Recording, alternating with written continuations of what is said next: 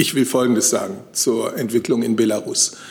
Äh, wir hatten ja da jetzt äh, den Entzug von Akkreditierungen für ausländische Journalisten durch äh, Herrn Lukaschenka und sein Machtapparat. Und da muss man für die Bundesregierung ganz klar sagen, dass wir das scharf verurteilen und dass niemand glauben soll, mit dem Entzug von Akkreditierungen könnte man kritische Berichterstattung über das, was tagtäglich in Belarus auf den Straßen geschieht, unterbinden. Und das Wochenende hat uns das ja auch wieder gezeigt. Pressekonferenz zur Regierungspressekonferenz. Äh, wir erlauben ja seit Beginn der Pandemie, dass auch die Regierungspressekonferenzen live übertragen werden können. Das ist auch heute wieder der Fall. Deswegen ein paar Worte zu uns. Die Bundespressekonferenz ist eine regierungsunabhängige Organisation von Hauptstadtjournalistinnen, Hauptstadtjournalisten, also Menschen, die über Bundestag und Bundesregierung berichten. Wir gewährleisten hier vom Vorstand aus, dass unsere Mitglieder, sowohl die Mitglieder auch im Verein der Auslandspresse, hier ihre Fragen stellen können. Wir freuen uns natürlich, dass auch in diesen Tagen unsere Gäste unsere Gäste sind. Heute ist das Regierungssprecher Steffen Seibert sowie die Sprecherinnen und Sprecher der Ministerien. Herzlich willkommen. Und wir bedanken bedanken uns bei Phoenix dafür, dass sie die Gebärdendolmetschung unterstützen. Die ist auch nur bei Phoenix zu sehen. Und heute haben das netterweise übernommen Angelina Sequera Gerardo sowie Daniel Meixner. Und wir sind heute spät dran, aus guten Gründen, denn heute hat das Corona-Kabinett getagt. Und über das berichtet Herr Seibert. Dankeschön. Ja, meine Damen und Herren, einen schönen guten Tag auch von mir. Tatsächlich heute wieder eine Tagung des Corona-Kabinetts, für die, denen dieser Begriff noch nicht ganz äh, vertraut ist. Ich will es nur sagen, es ist das Treffen der Bundeskanzlerin mit den Fachministern und Fachministerinnen zu verschiedenen Themen der Pandemiebekämpfung. Heute wurden vor allem äh, Beschlüsse, die vorbereitet werden, äh, beraten, ähm, die Einigungen aus Bund-Länder-Gesprächen vom 27. August umsetzen sollen. Es ging um Test, um Quarantäne, um Nachverfolgungsregelungen, die wir ja, wie Sie wissen, weiterentwickeln. Das heutige Treffen war nicht darauf ausgelegt, heute Beschlüsse zu fassen, sondern es dient der Vorbereitung von Beschlüssen. Ein wesentlicher Zielpunkt, da kommen wir später zu, ist dann äh, der 15. Oktober. So ein Corona-Kabinett beginnt immer mit der aktuellen Einschätzung der Pandemielage durch den Gesundheitsminister. Und man muss es leider wiederholen, seit gut drei Monaten steigen die Infektionszahlen in Deutschland deutlich an.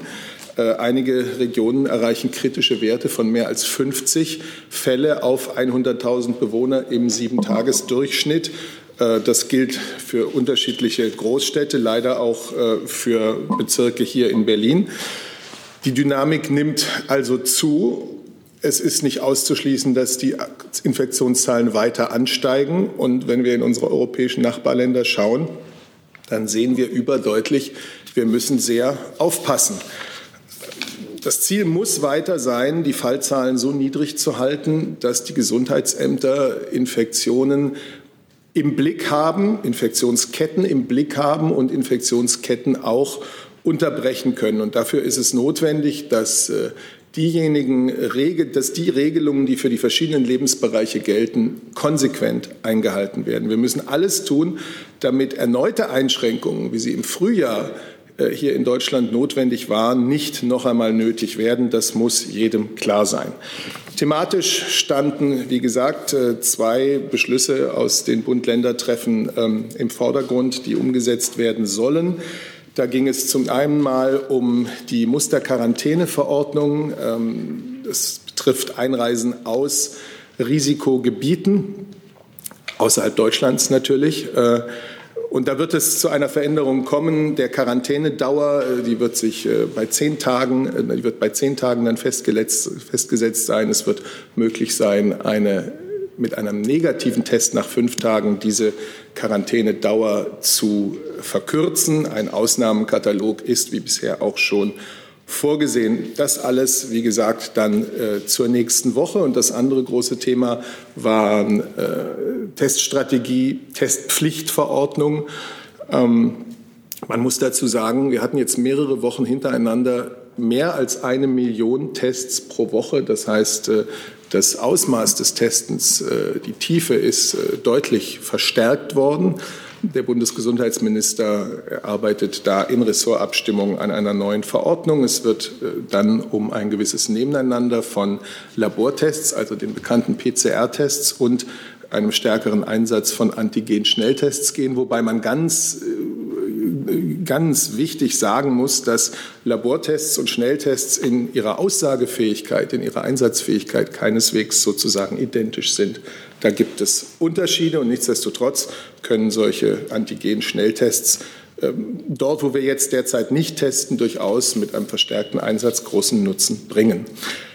Weiteres Thema, die digitale Einreiseanmeldung, die ab dem 1.11. gelten soll, ohne die es dann keine Einreise mehr geben wird ähm, und die dann auch ein noch verbessertes System der Weitergabe dieser Daten an die Gesundheitsämter auf elektronischem digitalem Wege vorsehen wird. Also eine Sitzung des Corona-Kabinetts, in der diese Themen vorangetrieben wurden. Ähm, und wie gesagt, äh, die nächste Woche wird dann dort erhebliche Veränderungen und auch Beschlüsse bringen.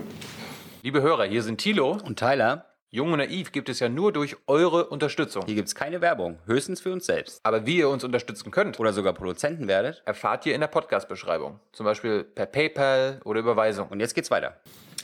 Herr Jessen zu den Tests. Ja, ich habe zwei Fragen.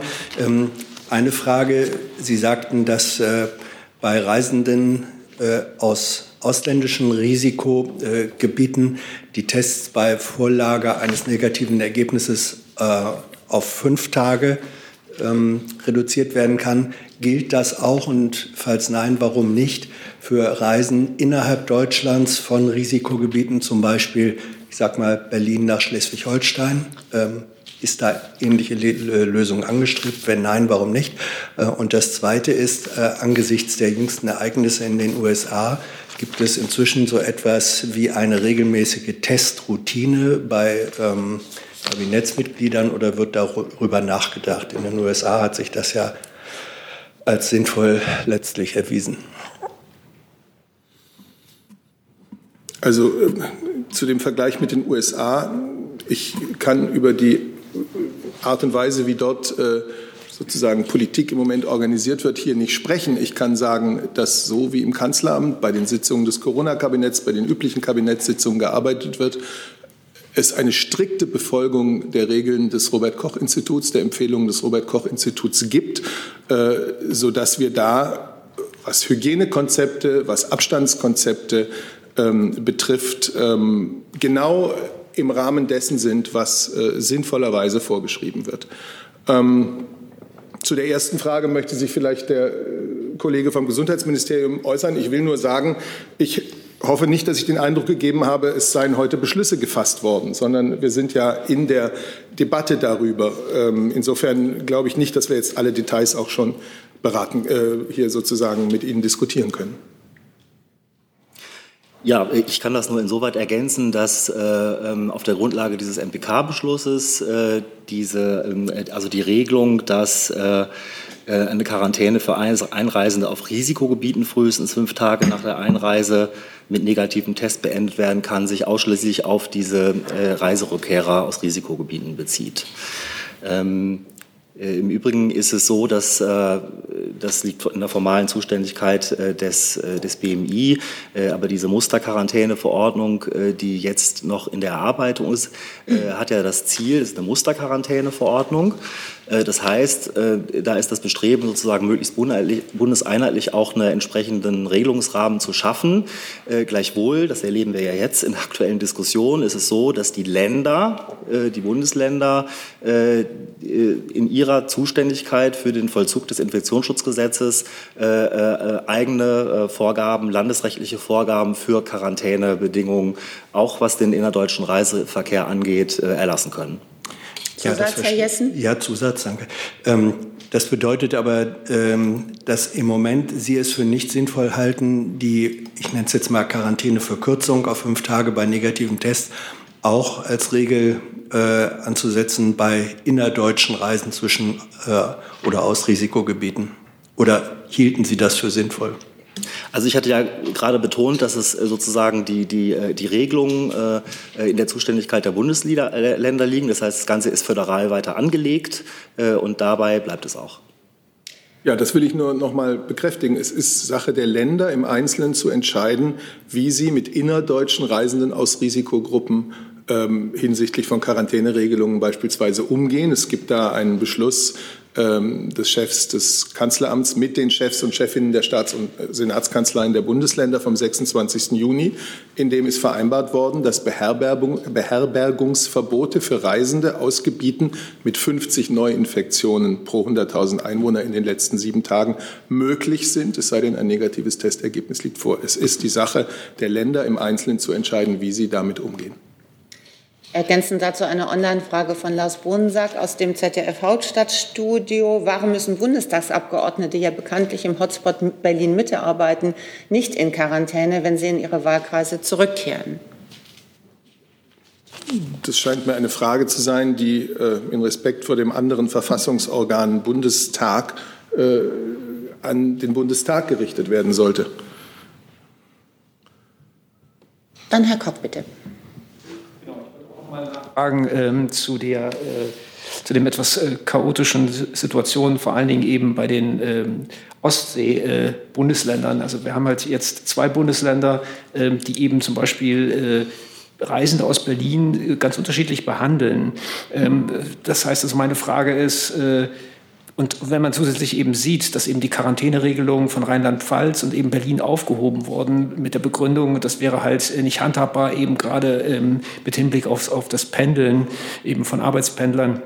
Müsste man da nicht trotzdem von Seiten des Bundes jetzt stärker drängen, diese Konfusion irgendwie zu regeln, äh, damit eben die Regelungen einfach nachvollziehbar sind für die Bevölkerung?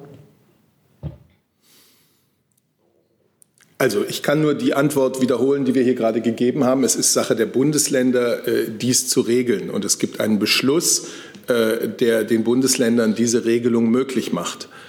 Ich möchte vielleicht mal grundsätzlich daran erinnern, dass wenn in einer Großstadt, in einem Ballungsraum ähm, die Entwicklung der Infektionszahlen so ist, wie wir sie in Berlin oder auch anderen Großstädten sehen, dann gibt es eine erhebliche Gefahr, dass von dort aus äh, das Virus, die Infektionen, das Pandemiegeschehen in die Umgebung oder in andere Regionen Deutschlands getragen wird. Das muss man einfach bedenken, wenn man weiß, dass in solchen Ballungsräumen Millionen von Menschen leben.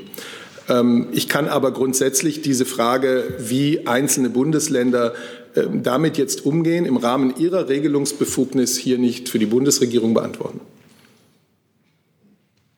Frau Kollegin, bitte. Meins hat sich auch erledigt. Okay. Dann Frau Jennen. Hat sich erledigt. Herr Jörg.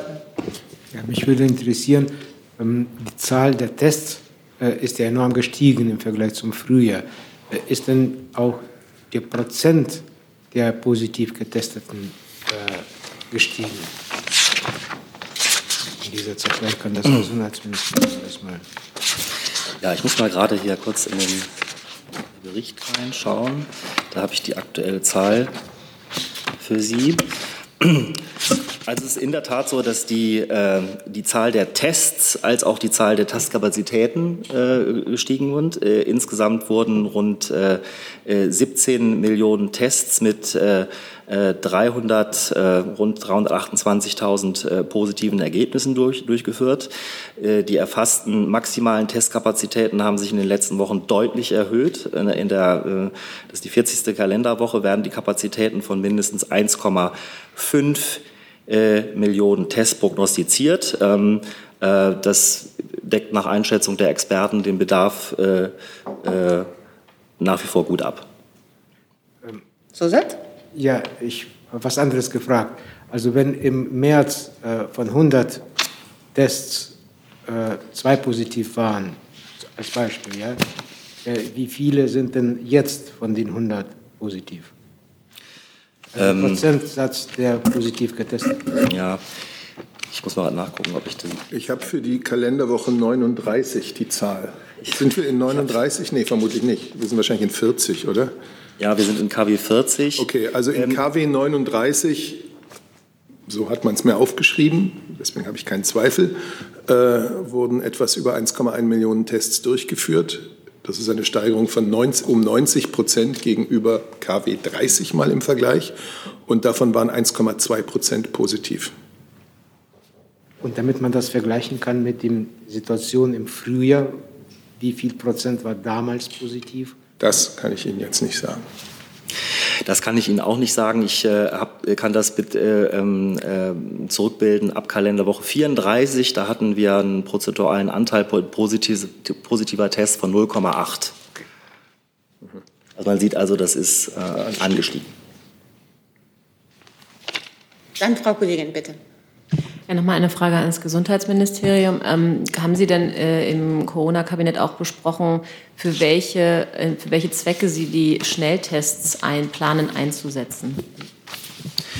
Ja, ähm, Sie werden ja der Berichterstattung auch am Wochenende äh, norm, äh, vernommen haben, dass wir äh, den Entwurf einer entsprechenden Testverordnung äh, äh, auf den Weg gebracht haben. Wie gesagt, das ist, äh, es ist im Anhörungsverfahren. Das heißt, das ist alles nicht in Stein gemeißelt und da können sich auch noch mal Anpassungen im Hinblick auf die Teststrategie ergeben.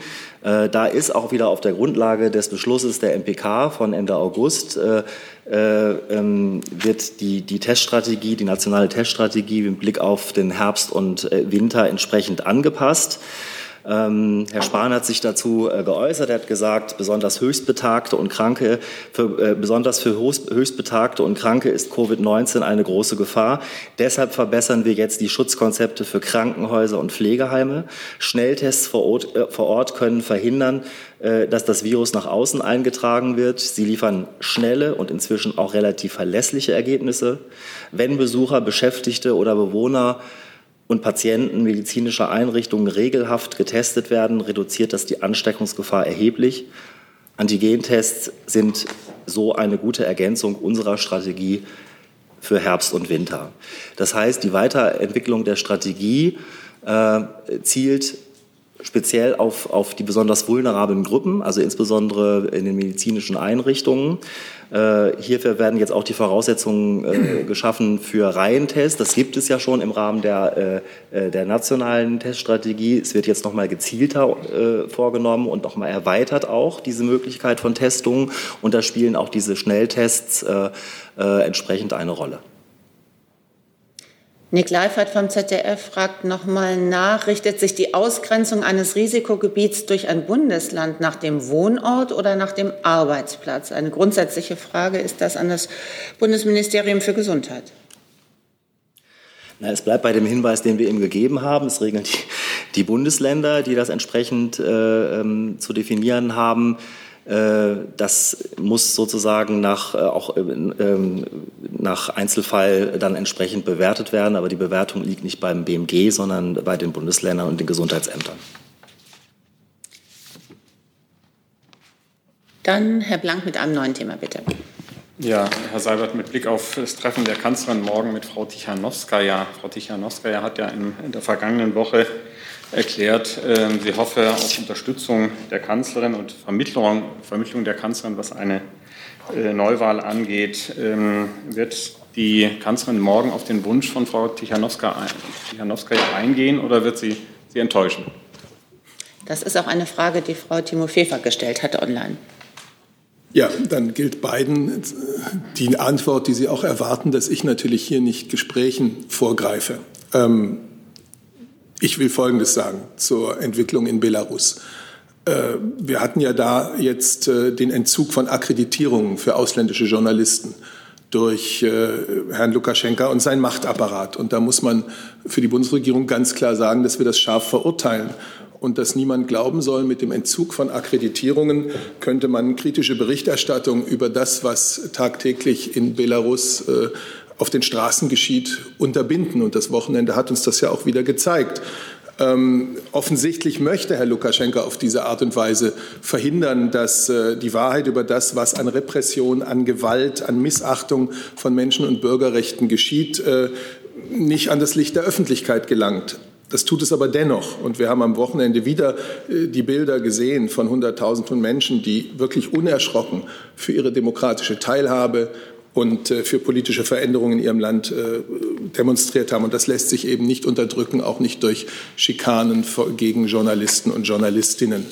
Ähm, Im Übrigen freut die Bundeskanzlerin sich auf die Begegnung mit Frau Tichanowskaja und ich möchte jetzt hier ähm, dieser Begegnung nicht vorgreifen. Ich kann noch einmal äh, auf das ähm, verweisen, was der Europäische Rat ja am Freitag zum Thema Belarus beraten hat und äh, die Sanktionen, die er beschlossen hat, die nach unserer Überzeugung ein deutliches Signal in den Machtapparat hinein sind. Eine Zusatzfrage. Äh, wird es morgen eine Art von Information nach dem Gespräch geben? Also nicht im Sinne von äh, Pressestatements. Ich, das ist ein Arbeitsbesuch, äh, da ist das auch gar nicht üblich. Ich kann Ihnen das jetzt noch nicht sagen. Eine Berichten. schriftliche Information? Das würden wir, wenn es sie gibt, dann Sie rechtzeitig wissen lassen. Herr Jongberg. So. Ein Fototermin vielleicht nach, dem, nach der Begegnung wird es den geben? Ich bin jetzt nicht ganz äh, im Bilde, was da vorgesehen ist. Das werden wir versuchen nachzureichen. Meine eigentliche Frage war ein bisschen anders. Ähm, als wen empfängt denn die Kanzlerin Frau Tichanowskaja? Als wen? Als Frau Tichanowskaja, die, wenn Sie so wollen, führende und Leitfigur äh, der belarussischen Opposition und all derjenigen auf den Straßen von Belarus, die gegen Wahlfälschung, ähm, gegen Wahlbetrug und gegen äh, die Misshandlungen von friedlichen Demonstranten auf die Straße gehen. Darf ich nur ganz kurz? Ganz kurz, ja. Zum Termin im Auswärtigen Amt. Also Frau Tikhanowska ist ja morgen auch bei Ihnen. Ist da was geplant, beziehungsweise wann ist das und ob es da eine Möglichkeit gibt für Presse, äh, ein Bild zu machen oder eine Frage zu stellen? Außenminister Maas wird äh, Frau Tiranowskaja am Mittwochmorgen treffen. Und ähm, wir haben bis jetzt ähm, keinerlei Presse dazu geplant. Aber wenn wir was zu dem Termin zu veröffentlichen haben, dann werden wir Sie darüber informieren noch. Mittwoch. Mittwoch. Mittwochmorgen, ja. Frau Kollegin dazu? Ja, noch einmal eine Nachfrage an Herrn Seibert. Ähm, welches Signal möchte denn die Kanzlerin aussenden mit dem Treffen mit Frau Tichanowskaja? Nun, Sie hören ja jetzt seit Wochen, seit dem äh, Versuch, das Wahlergebnis äh, zu fälschen, äh, von uns ganz klar die Überzeugung der Bundesregierung, dass diese Wahl grundsätzlichen demokratischen Maßstäben nicht standgehalten hat.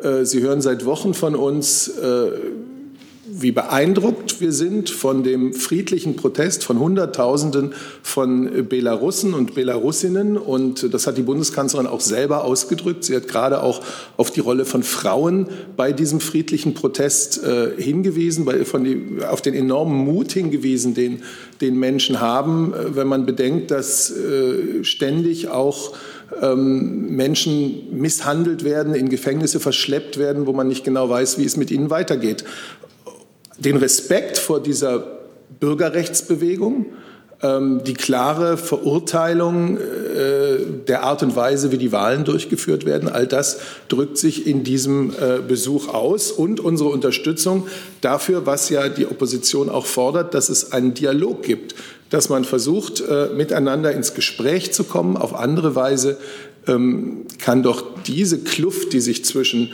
Machtapparat und Bevölkerung aufgetan hat, gar nicht überbrückt werden. Dann Herr Taufik Näher mit einem neuen Thema, bitte. Und was für eine Frage zur Libyen-Konferenz, die heute stattfinden soll. Mit welchen Erwartungen. Könnten Sie ein bisschen mehr ins Mikrofon ja. sprechen? Dann mit welchen Erwartungen geht die Bundesregierung in die Gespräche rein? Wer wird auch die libysche Seite vertreten, also die Regierung und die Opposition? Sie dazu näher sagen?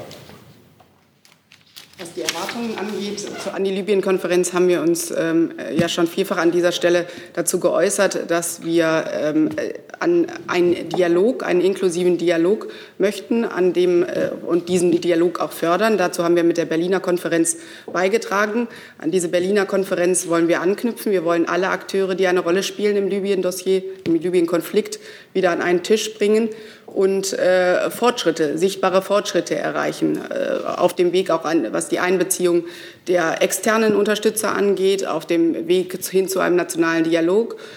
auf dem Weg hin zur Demilitarisierung. All diese Fragen ähm, sind Gegenstand der laufenden Gespräche zu Libyen und werden heute Nachmittag auch Thema sein.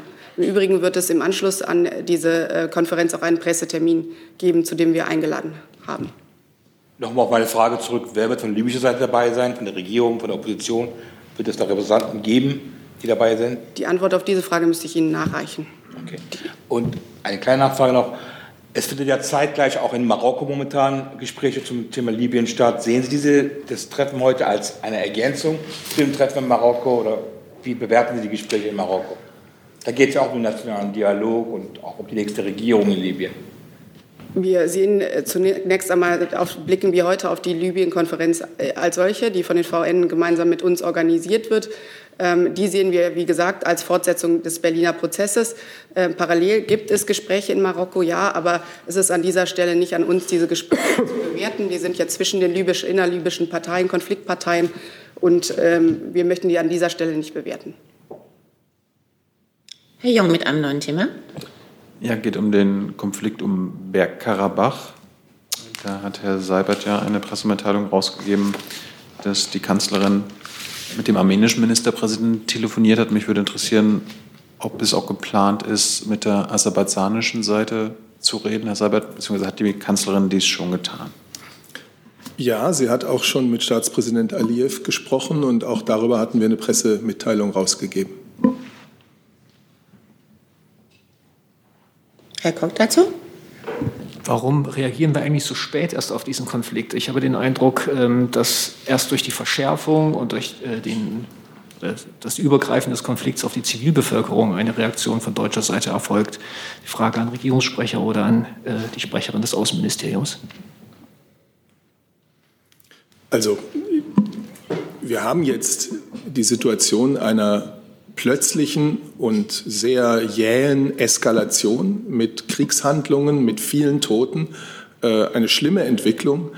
Der grundsätzliche Konflikt ist der Bundesregierung nicht nur ähm, seit Jahrzehnten bekannt, sondern er ist auch immer wieder Gegenstand der Gespräche, die wir mit Armenien und äh, Aserbaidschan haben. Also äh, da gibt es jetzt nicht ein plötzliches Erwachen, sondern es gibt eine plötzliche und schlimme Eskalation des Konflikts. Und deswegen noch einmal zurück zu den Schlussfolgerungen auch des Europäischen Rates am Freitag. Ein sofortiger Waffenstillstand ist notwendig. Das fordert die EU und äh, das fordert der Europäische Rat und natürlich auch die Bundesregierung. Ähm, und nur von dort aus kann es dann zu einer friedlichen Lösung dieses Konflikts kommen. Äh, es ist wichtig, dass man ohne Vorbedingungen in substanzielle Verhandlungen eintritt, Aserbaidschan und Armenien. Ähm, wir unterstützen äh, die Co-Vorsitzenden der Minsk-Gruppe der OSZE und wir bitten auch den hohen Vertreter, noch eine weitere Unterstützung der Europäischen Union für diesen Verhandlungsprozess zu prüfen. Es ist sehr zu begrüßen, dass Armenien seine Bereitschaft erklärt hat, im Rahmen der Minsk-Gruppe der OSZE zu verhandeln. Und äh, wir fordern Aserbaidschan auf, dieses Gesprächsangebot nun aufzugreifen. Herr Jessen dazu? Ja, das äh, Gespräch oder die Gespräche der Kanzlerin mit Führern der Konfliktparteien ist für mich der Anlass, nochmal beim Auswärtigen Amt nachzufragen, können Sie uns Anhaltspunkte dafür geben, äh, von welcher völkerrechtlichen Einschätzung der Zugehörigkeit Bergkarabachs die Kanzlerin wohl ausgegangen sein mag?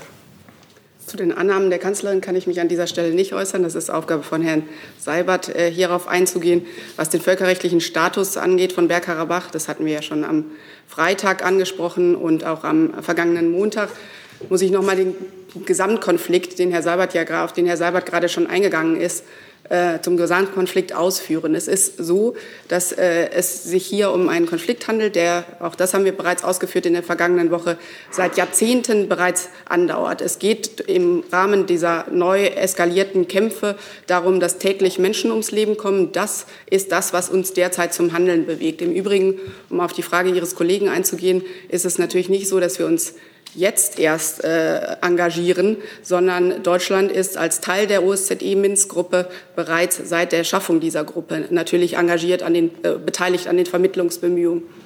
Jetzt zurück zu Herrn Jessen ähm, zum völkerrechtlichen Status. Sie wissen, also ich habe bereits ausgeführt mehrfach, dass der Konflikt zwischenstaatlicher Natur ist und seit Jahrzehnten bereits andauert, ein sehr komplexer Konflikt ist, in den viele völkerrechtliche und geschichtliche Aspekte hineinspielen. Da geht es um die ehemaligen Sowjetrepubliken, da geht es um die, die Resolutionen des Sicherheitsrates. Sie wissen, in Sachen Bergkarabach gibt es äh, vier Sicherheitsratsresolutionen, die 1993 verabschiedet wurden.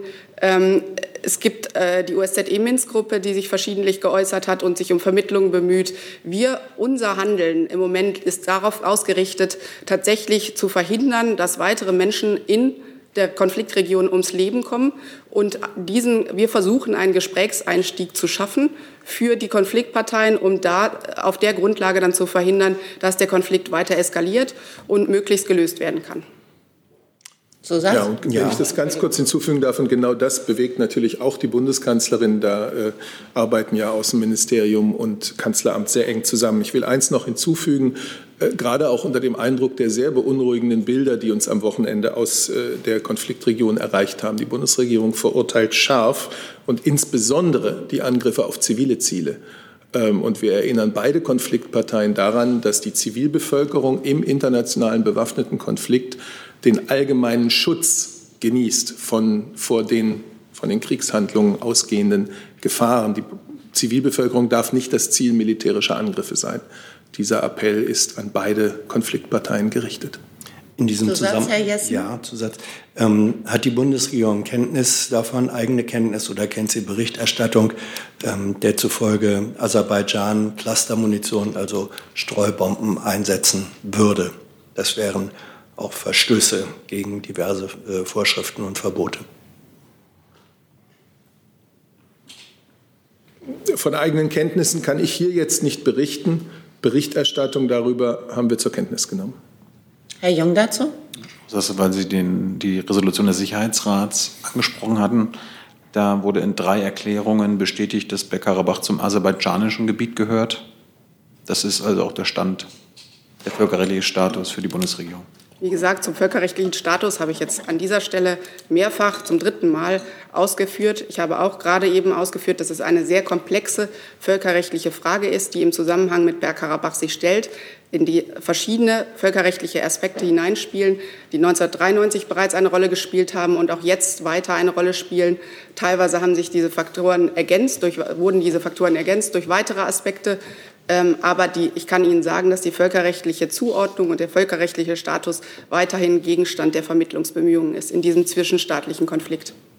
Also schließen Sie sich, ich, ich höre jetzt nicht daraus, dass Sie sich diesen Erklärungen des UN-Sicherheitsrats anschließen, dass Bergkarabach zu Aserbaidschan gehört. Ich habe Ihnen e-, eben erläutert, dass die äh, Sicherheitsresolutionen, die vier Sicherheitsratsresolutionen aus 1903, von 1993 Teil der äh, Bemühungen sind, auf die wir aufbauen bei der Lösung des Konfliktes. Und sie bilden auch eine der Grundlagen bei der Lösung dieses Konfliktes. Eine Online-Frage von Markus Balser und Constanze von Bouillon von der Süddeutschen Zeitung. Da geht es um den Verkauf von Pfefferspray, und zwar ans Bundeswirtschaftsministerium.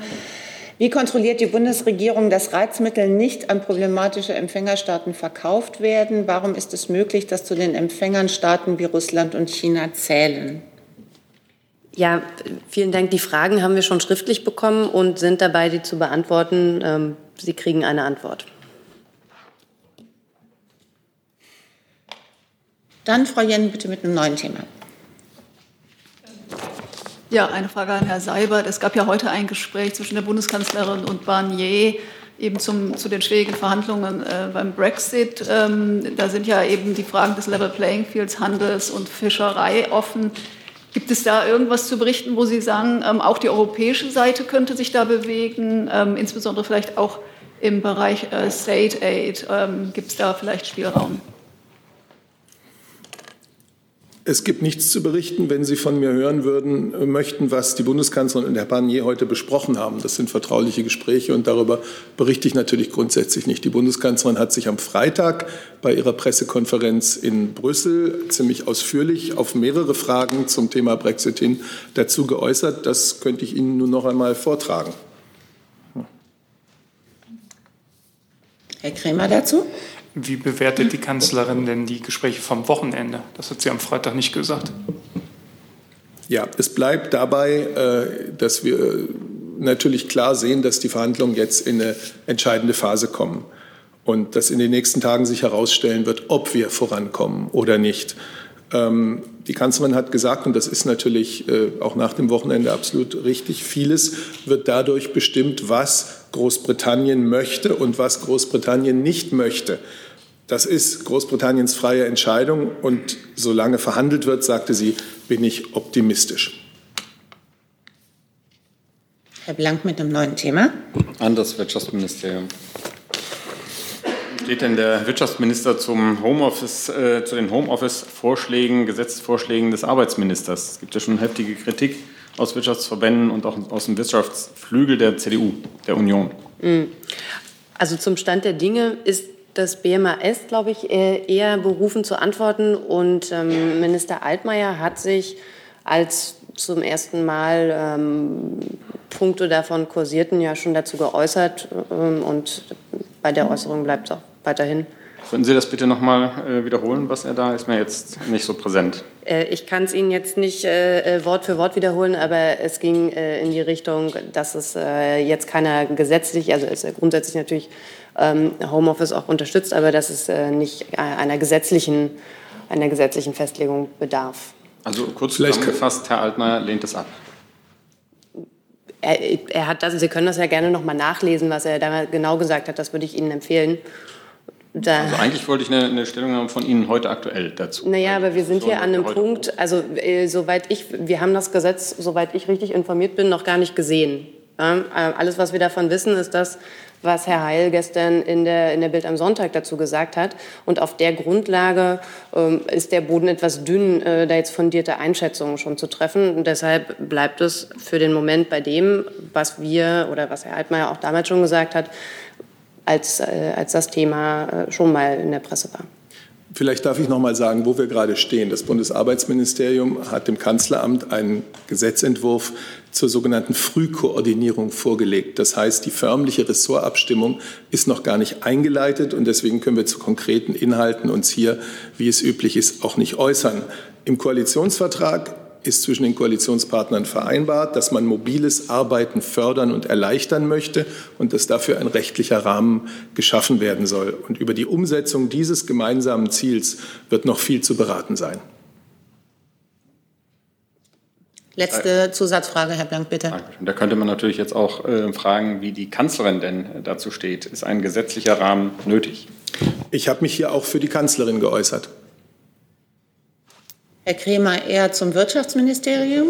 Okay, dann bitte. Also nur noch mal zur Sicherheit. Stand aktuell ist auch, dass Herr Altmaier kein, grundsätzlich keinen Bedarf sieht, das gesetzlich zu regeln. Warten Sie, jetzt lassen Sie mich. Ähm, Moment. Also, wir brauchen vor allem, ne, nochmal das, was er gesagt hat, wir brauchen vor allem weniger Bürokratie, nicht immer neue staatliche Garantien. So. Und dann tauschen wir doch einmal mit dem Arbeitsministerium von wegen Ergänzung. Nicht? Ehrlich gesagt habe ich da nichts hinzuzufügen. Gut. Dann möchte ich gerne weitermachen mit einer Online-Frage von Pascal Thibault, Radio France International. Es geht um den antisemitischen Angriff in Hamburg. Wie schätzt die Bundesregierung den gestrigen Angriff vor einer Hamburger Synagoge ein? Die Bundesregierung ist entsetzt über diese Gewalttat gegenüber einem jüdischen Mitbürger gestern. Gestern haben die Juden ja das sogenannte Laubhüttenfest Sukkot gefeiert. Und äh, wir verurteilen diesen Angriff auf das Schärfste. Es ist beschämend, äh, dass ein Bürger jüdischen Glaubens auf offener Straße in Deutschland attackiert wird. Ich denke jetzt zuallererst an den jungen Mann, ähm, ihm gelten alle guten Wünsche. Hoffentlich wird er die körperlichen und auch die seelischen Folgen äh, dieser Tat bald bewältigen können. Ich danke den, im Namen der Bundesregierung den Sicherheitskräften vor Ort, die schnell eingegriffen und äh, den Täter am Tatort festnehmen konnten. Ähm, nun muss die Tat, nun müssen die Hintergründe auch aufgeklärt werden. Und dann ist da natürlich vor allem, wie ich es gerade gesagt habe, das Entsetzen, dass so etwas auf deutschen Straßen möglich ist. Ein Angriff auf einen jungen Juden ganz offenbar eben nur, weil er als Jude in der Nähe der Synagoge zu erkennen war. Das ist widerwärtig. Egal, was die Untersuchungen äh, über die Motivation und den Zustand des Täters ergeben mag. Und genau so muss das von allen in dieser Gesellschaft auch klar benannt werden. In Deutschland ist jede einzelne solche Tat eine Schande. Ja, ich wollte nur darauf hinweisen, dass die Bundesjustizministerin sich ja heute früh äh, zu ihrer Bewertung der Tat auch geäußert hat, ganz ähnlich wie Herr Seibert es nun für die gesamte Bundesregierung getan hat. Auch sie hat gesagt, ähm, dass solche Angriffe, äh, dieser Hass äh, gegen Jüdinnen und Juden eine Schande für unser Land ist, dass wir erneut eine schreckliche Gewalttat gegen einen jüdischen Bürger erleben mussten und das mitten in Hamburg. Und wir denken natürlich auch daran, dass das in dieser Woche sozusagen am Anfang der Woche steht, wo wir am Freitag, am 9. Oktober, ähm, dem äh, Anschlag in Halle, dem antisemitischen Anschlag auf die jüdische Gemeinde in Halle gedenken. Die Ermittlungen liegen jetzt bei der Generalstaatsanwaltschaft Hamburg, äh, die sich ähm, zum Täter, zu den Hintergründen, zum Opfer auch geäußert hat. Ja, auch nochmal für das BMI. Ähm, die Ermittlungen äh, dauern zwar noch an ähm, und werden äh, federführend von den Behörden in Hamburg geführt, im engen Austausch äh, mit den Bundesbehörden. Aber es ist äh, klar, dass äh, von einem antisemitischen, von einer antisemitisch motivierten Tat ausgegangen werden muss. Es ist deutsche Staatsräson, dass Jüdinnen und Juden in Deutschland sicher leben können. Wir werden und müssen jeder Form von Antisemitismus entschlossen entgegentreten und es ist auch noch mal den Polizistinnen und Polizisten zu danken für ihren schnellen und couragierten Einsatz, die dafür gesorgt haben, dass der Täter gleich in der Nähe des Tatorts festgenommen werden konnte. Hey Leute, Jung und Naiv gibt es ja nur durch eure Unterstützung. Ihr könnt uns per PayPal unterstützen oder per Banküberweisung, wie ihr wollt. Ab 20 Euro werdet ihr Produzenten im Abspann einer jeden Folge und einer jeden Regierungspressekonferenz. Danke vorab. Herr Jung mit einem neuen Thema. Es geht ans Verteidigungsministerium.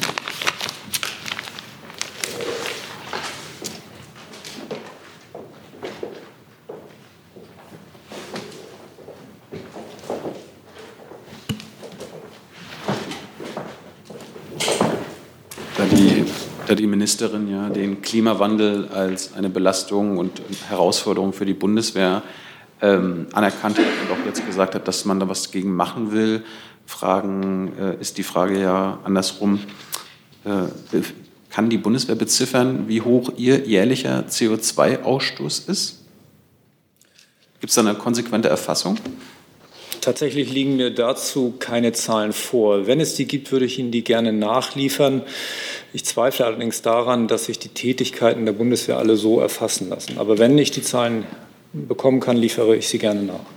Ich meine, im, im Klimapaket sind doch quasi für alle Sektoren und für alle Ministerien ähm, Klimaziele, Ausstoßziele ähm, festgelegt worden. Da müssen Sie dann auch wahrscheinlich auch errechnen, wie viel Sie ausstoßen.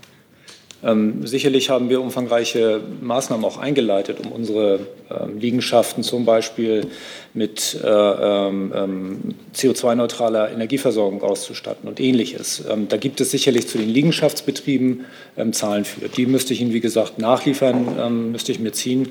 aber zu den Tätigkeiten der Bundeswehr im Einsatz oder ähnlichem liegen mir keine Zahlen vor und ich bezweifle, dass es da Erhebungen gibt. Ich habe jetzt noch Herrn Blank auf dem Zettel. Und Frau Kollegin, Entschuldigung, Frau Kollegin, Sie hatte ich auch noch, hat sich auch erledigt. Gibt es weitere Fragen? Das ist nicht der Fall. Dann sage ich ganz herzlichen Dank für diesen Montag.